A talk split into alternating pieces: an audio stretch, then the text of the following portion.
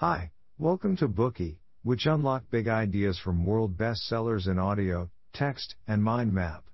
Please download Bookey at Apple Store or Google Play with more features. Get your free mind snack now. Today we will unlock the book Getting to Yes, Negotiating Agreement Without Giving In.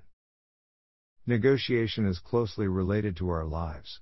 Every one of us is a negotiator in the sense that we all face various negotiation scenarios every day.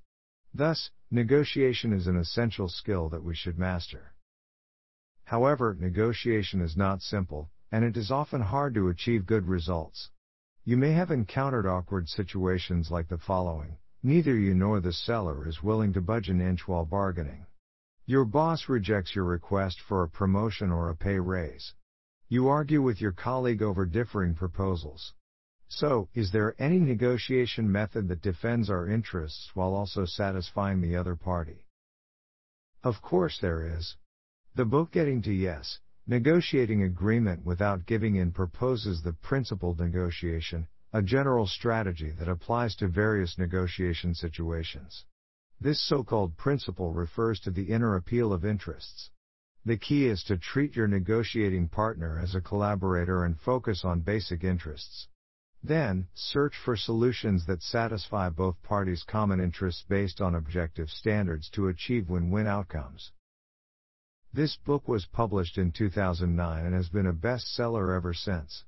It has also been recommended by John Kenneth Galbraith, the advisor to three U.S. presidents, Cyrus Roberts Vance, a former U.S. Secretary of State, and Ayn Rand, a famous writer from the U.S. Getting to Yes, Negotiating Agreement Without Giving In was written by Roger Fisher, William Ury, and Bruce Patton. They are three senior experts from the Harvard Negotiation Project. They are not only researchers but also practitioners in the field of negotiation. They provide professional negotiation consulting services for many individuals, companies, and even government agencies.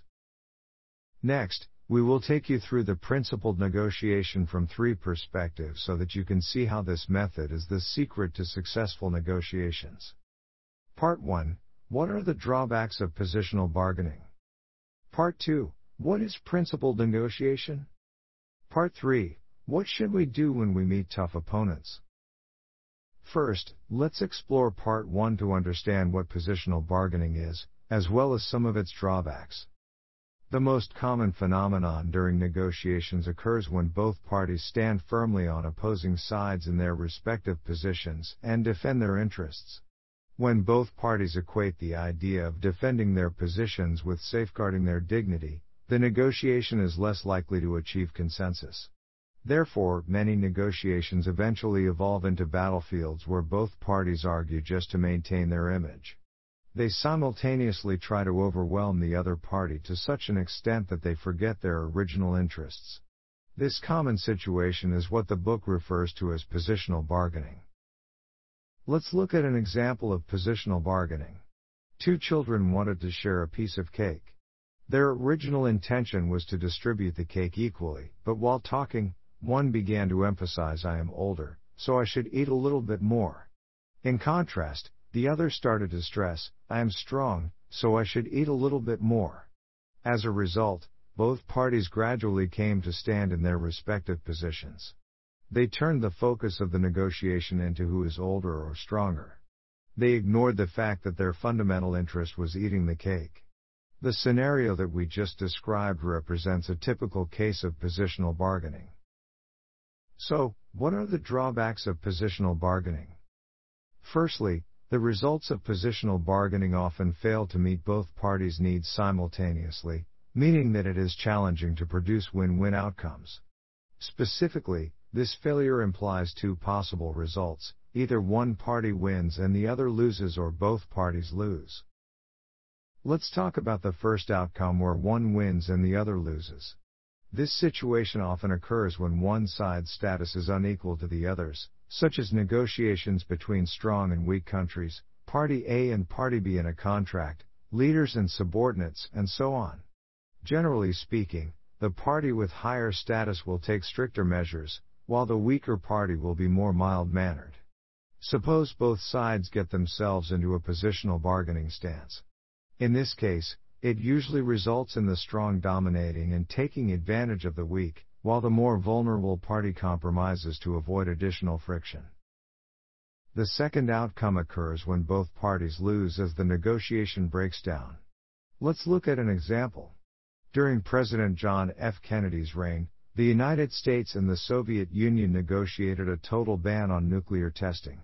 One of the topics was about how many inspections would be allowed each year in areas suspected of nuclear testing activities in their own territory. The United States insisted on at least 10 inspections, while the Soviet Union insisted on only three. Neither side wanted to make concessions, and eventually the talks broke down. This example illustrates the second possible result when positional bargaining fails to achieve beneficial outcomes, both parties lose. However, is it really impossible to reach a consensus on this issue? The United States advocated for 10 inspections per year while the Soviet Union advocated for 3 per year. Thus, the two countries seemed caught in a deadlock. However, the authors point out that they could have taken a different approach and discussed the design of inspection procedures. For instance, by focusing on the number of days an inspection might last and the number of people it might take for each country to inspect nuclear tests in their respective territories, they might discover that they could send one person to inspect for one day or 100 people to inspect for one month.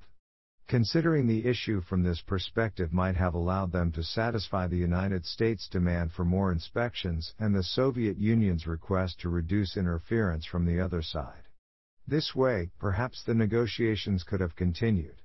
However, because both parties were uncompromising and stuck to their respective positions, they failed to consider a plan that would satisfy both parties. Next, let's look at the second drawback of positional bargaining inefficiency. This disadvantage is not hard to understand. When two parties hold opposite views on an issue, they tend to either stick to their positions or frequently alter negotiation terms to test each other's bottom line. However, wasting time on such pointless arguing only leads to inefficient negotiation processes. If any party takes an extreme initial position, the possibility of finding a compromise also decreases, thus increasing the time needed for negotiations. Let's look at the typical example of a customer bargaining with a shopkeeper in a clothing store. The shopkeeper asks for $100, while the customer bargains for $20. The shopkeeper thinks that the customer does not know the item's real value and is being insincere in their offer. On the other hand, the customer believes that the shopkeeper sets their prices randomly, which is not kind. As a result, the topic of dispute becomes whether they know the good's actual value and whether the price is set randomly. Then, the shopkeeper switches his reasoning and says that the production alone costs him $80. Still, the customer states that the item is only worth $30 considering its quality. Thus, the negotiation topic has changed again to the cost versus the quality of the clothes. The price continuously changes from $80 to $60 and from $30 to $40. During the process, the buyer often threatens to pull out of the deal if the shopkeeper doesn't want to lower the price. Time flies as the two sides bargain back and forth. Maybe the shopkeeper and the customer eventually make a deal at a certain price. Nevertheless, they wasted 15 minutes just to strike a bargain. Do you think this process is very inefficient?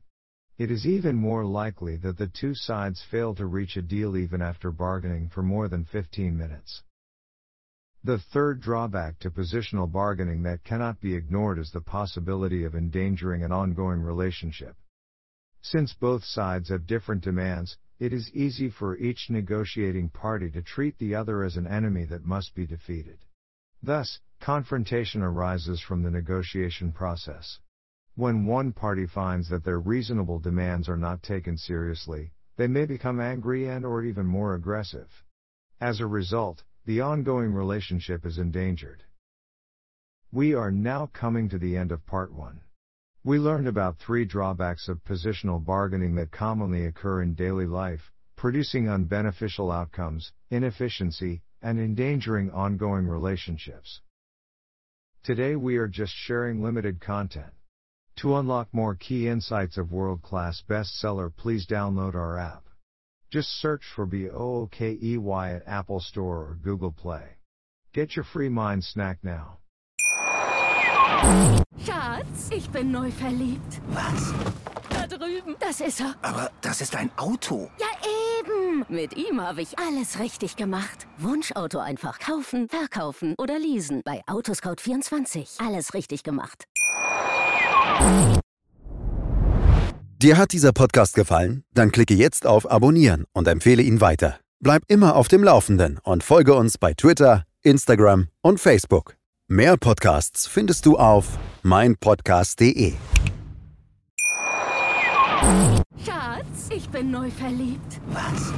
Da drüben. Das ist er. Aber das ist ein Auto. Ja, eben. Mit ihm habe ich alles richtig gemacht. Wunschauto einfach kaufen, verkaufen oder leasen. Bei Autoscout24. Alles richtig gemacht.